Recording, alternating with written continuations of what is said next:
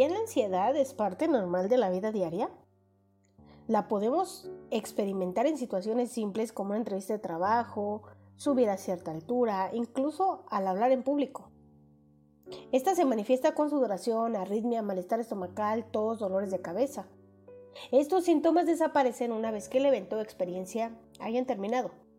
Pero cuando estos síntomas se hacen presentes sin motivo real, es decir, cuando tu imaginación exagera situaciones no existentes y además es algo que se repite más de tres veces por mes, no debemos pasar por alto, pues esto cada vez se hará más persistente afectándote de manera física, emocional y mentalmente.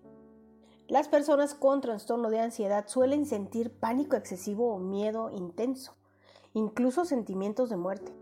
A esto le vamos a sumar otra serie de síntomas como cansancio, sudoración excesiva sin actividad previa, trastornos de sueño, cambio de ritmo cardíaco, irritabilidad, tensión muscular, pánico, sensación de peligro, nerviosismo, temblores, fatiga, dificultad para afrontar situaciones que generan preocupación y la necesidad de evitar lugares que generan ansiedad. Esto es repentino.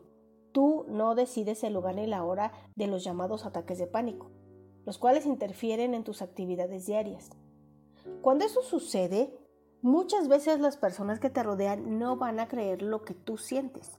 Te dirán que respires, te van a recetar test relajantes, dormir, descansar, muchísimos remedios. Puede que te ignoren porque crean que estás exagerando o quieres llamar la atención. Pero esto no funciona así. Estos ataques siempre vienen con trasfondo.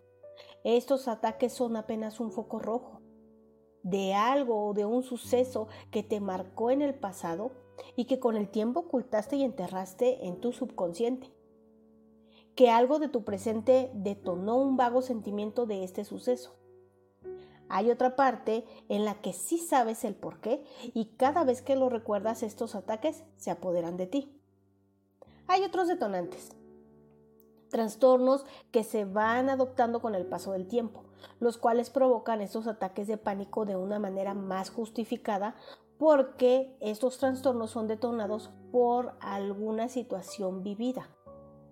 Te voy a platicar algunos de estos trastornos, los más comunes. Trastorno de ansiedad generalizada. Esto se da por neurosis. Fobias.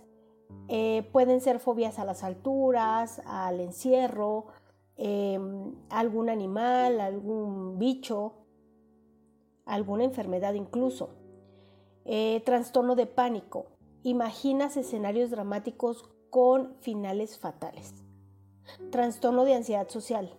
Aquí viene la fobia a las personas, al rechazo, a convivir. Trastorno de ansiedad por separación o pérdida.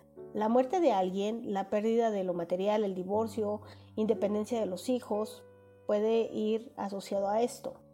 Trastorno de ansiedad por enfermedad, hipocondriacas. Hay personas que, bueno, pues se inventan ciertas enfermedades que no existen. Algo que sí me gustaría remarcar es que no hay edad específica para sufrir de ansiedad. Esto se puede empezar a manifestar en la infancia o la adolescencia puede que hagas una pausa en algún momento de la vida y esto resurja en la edad adulta. Ahora vienen algunas complicaciones. Es momento de pedir ayuda antes de que ya no se puedan controlar los nervios, el miedo, la preocupación, la baja energía, falta de concentración. Incluso hay situaciones en que se puede llegar a abusar de algunas sustancias tóxicas como el alcohol o las drogas, con el fin de apaciguar los síntomas en donde ya se compromete la salud física porque se refleja en insomnio, dolores de cabeza, enfermedades crónicas, problemas del corazón, afectando el sistema respiratorio, circulatorio y nervioso, causando un colapso y desatando problemas más graves que incluso cause una parálisis o infarto.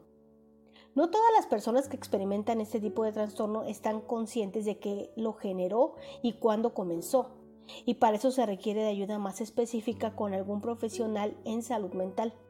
Si bien la ansiedad no tiene cura, tampoco podemos prescindir de ella en su totalidad, pero sí se puede controlar.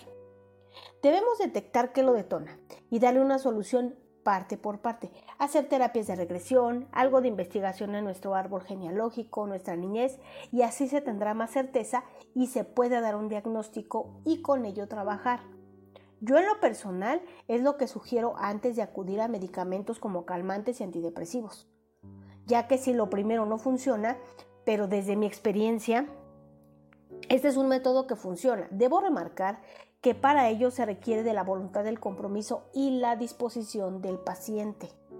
Si tu ansiedad es solo eventual, si funciona tomando test relajantes, respiraciones profundas, meditaciones, salir a caminar, eh, jamás te automediques. Espero que esta información haya sido de mucha ayuda. Recuerda que todos como seres humanos tenemos derecho a vivir una vida plena y feliz. Si sientes que algo te está dañando, no tienes que vivir con ello. No son problemas, son situaciones que tienen solución. No te acostumbres a vivir mal. Si algo de esto te hizo clic y crees que tu ansiedad se está descontrolando, comunícate con nosotros. Aquí te podemos ayudar a superar estas crisis de ansiedad, estos ataques de pánico.